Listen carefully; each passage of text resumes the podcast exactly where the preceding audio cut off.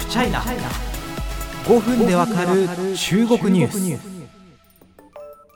なんか最近あれですね、なんかあの、丸1、丸2ってタイトルにつく続きものがちょっと多いなと思っててど、どうなんでしょうね。あの、1話完結でやった方が良いのか、それとも、あのやっぱ丁寧にお伝えした方がいいし、なるべく1話を5分台に収めたいと思っているので、丸1、丸2ってなっていくのがいいのか、あの皆様のですね、あの習慣に合わせてぜひ変えていきたいなと思うので、えそちらも含めてコメント、メールお待ちしております。Twitter の場合、ハッシュタグハフチャイナお待ちしております。というわけで、前回、丸1では、えー、まあ、日中共同世論調査についてお伝えしました。日本側は言論 NPO、中国側は中国国際出版集団が担っているものです。日本からは中国に対する悪い印象が、え、9割前後で推移しているのは変わりません。一方で、え、中国から日本に対する印象はおよそ13ポイント大幅に下落。8年ぶりに悪化に転じたというお話をしました。その理由としてやっぱり歴史問題や尖閣などは考えられますが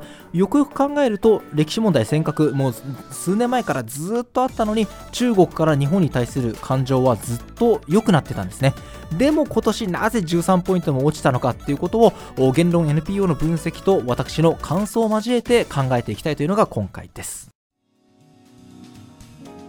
まずここまでえー、まあ何年か続けて、えー、中国から日本への印象が良くなっていたというところで一番最初に理由に挙げたいのがインバウンド。中国人観光客が日本に大挙して訪れていたことです。あの爆買いがいわゆる流行語になったのは2015年ですが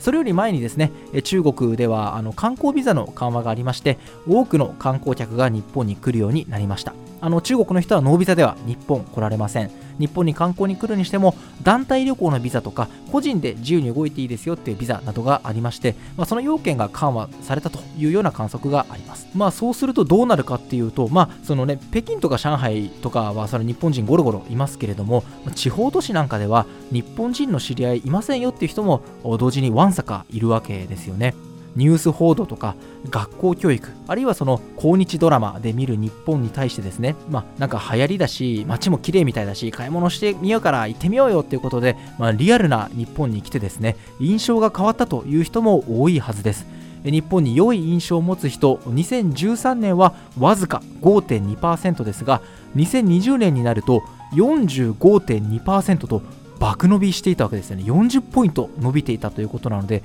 まあ、これはちょうどインバウンドが盛んになってきた時期と符合しますので、えー、十分に、強く推測できるだろうというふうに思うわけですところがもう皆様ご存知の通り新型コロナウイルス、国際的な人の往来が途切れましたその2、米中対立です。まあ、もちろん米中対立も数年前から続いているマターでは当然あります。ただ、まあ、このポッドキャストでも何度か喋ってますけれども個人的な感覚として今年3月の日米2プラス2日本とアメリカの外交防衛トップ会談ですがなんかそこから中国の中でも日本に対する捉え方、風向きが変わったような気がしています。もちろんそれだけとは言いませんけれども、まあ、その中国はですね、アメリカとの戦いが長期化すると見込んで、国内で改革を進めている、まあ、その意図があることはもう間違いありません。日本については、そのアメリカ陣営についたアメリカ側の一員だと、どうやらはっきり認識しているようにも思えます。その後の菅・バイデンの日米首脳会談でも台湾海峡あるいは香港、新疆ウイグル自治区に関する記述が入るなど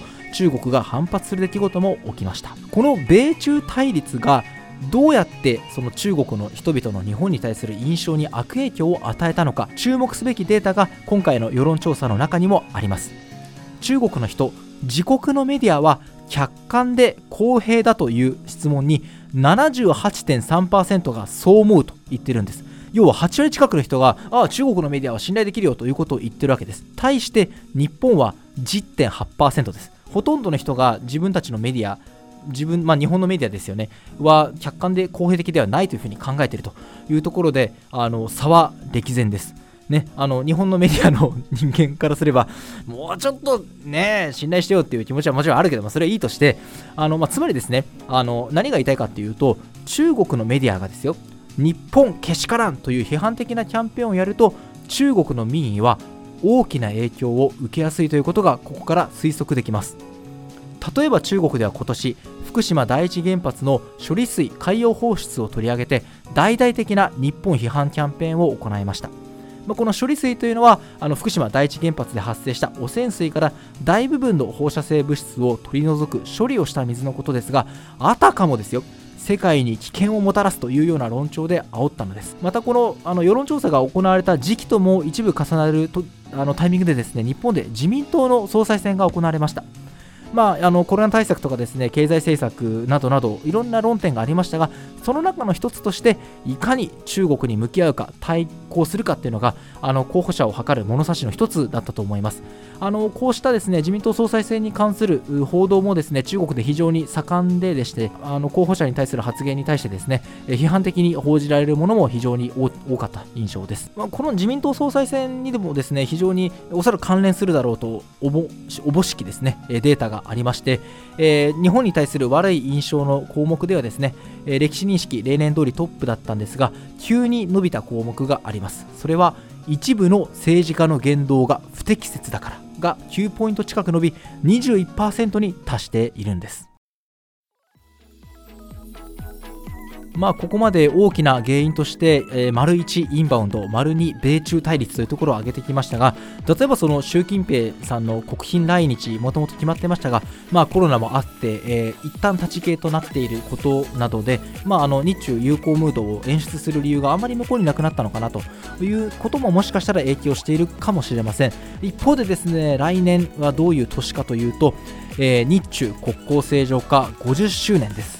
これはですねおそらく中国側も友好ムード多少は演出したいと思われていて、えー、こうした、まあ、日本に対する批判的な報道キャンペーンにブレーキをかける可能性はあります。しかし今回その根本的な原因ではないかと分析したコロナそして米中対立も来年になったからパッと消えるというものではありません。もしかしたらあのコロナで観光客が来られないという状況来年1年間続く可能性はまあ残念ですけどありますし米中対立に至ってはもう15年20年のスパンで考える方もいらっしゃるぐらいです。そういうことを考えたときに、えー、非常に苦しいかもしれませんが全体として、えー、日中友好冬の時代を迎える可能性はあるのかもしれません。えー、こうした時にですねビジネスあるいは、留学などで、民間交流を続けていらっしゃる方の活動には非常に頭が下がる思いです。